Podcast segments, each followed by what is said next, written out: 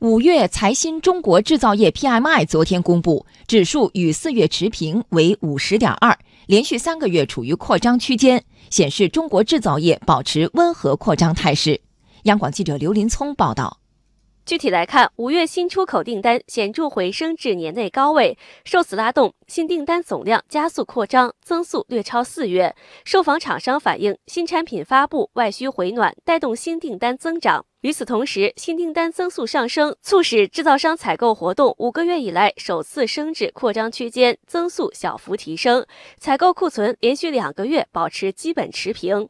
国务院参事室特约研究员姚景元说：“财新 PMI 数据涵盖更多的是中小企业，说明今年以来中小企业生产经营状况保持良好，企业创新能力进一步增强。出口新订单。”我们是在增加，这里面有一个什么情况呢？就是中小企业啊，它船小掉头快，它可以不断的来调整自己，呃，可以不断的去巩固老客户，然后它又不断的去发展新客户，是吧？甚至更多的，他们把把眼光啊都投到“一带一路”上去了。而且一些个中小企业，他们不但要发展老产品，而且他们在不断的创新，在这个研发一些个新的产品。所以，应当说，中小企业现在它正在把这些个这个压力啊。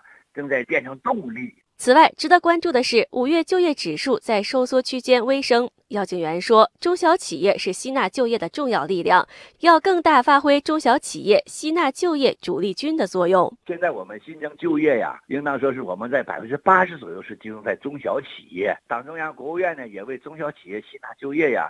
也做了这个相当多的政策上的这种鼓励啊、扶持啊，也出台了一系列的政策，所以应当说我们在就业上我们能取得一个这个稳的成就，这是事关我们整个经济全局的一件基础性工作。制造业与经济内生动力息息相关。财新智库莫尼塔研究董事长、首席经济学家钟正生认为，我国经济韧性犹存，但外部环境复杂多变，还应通过有力的改革、适时的调控，来稳定和提振企业和市场的信心，实现经济高质量发展。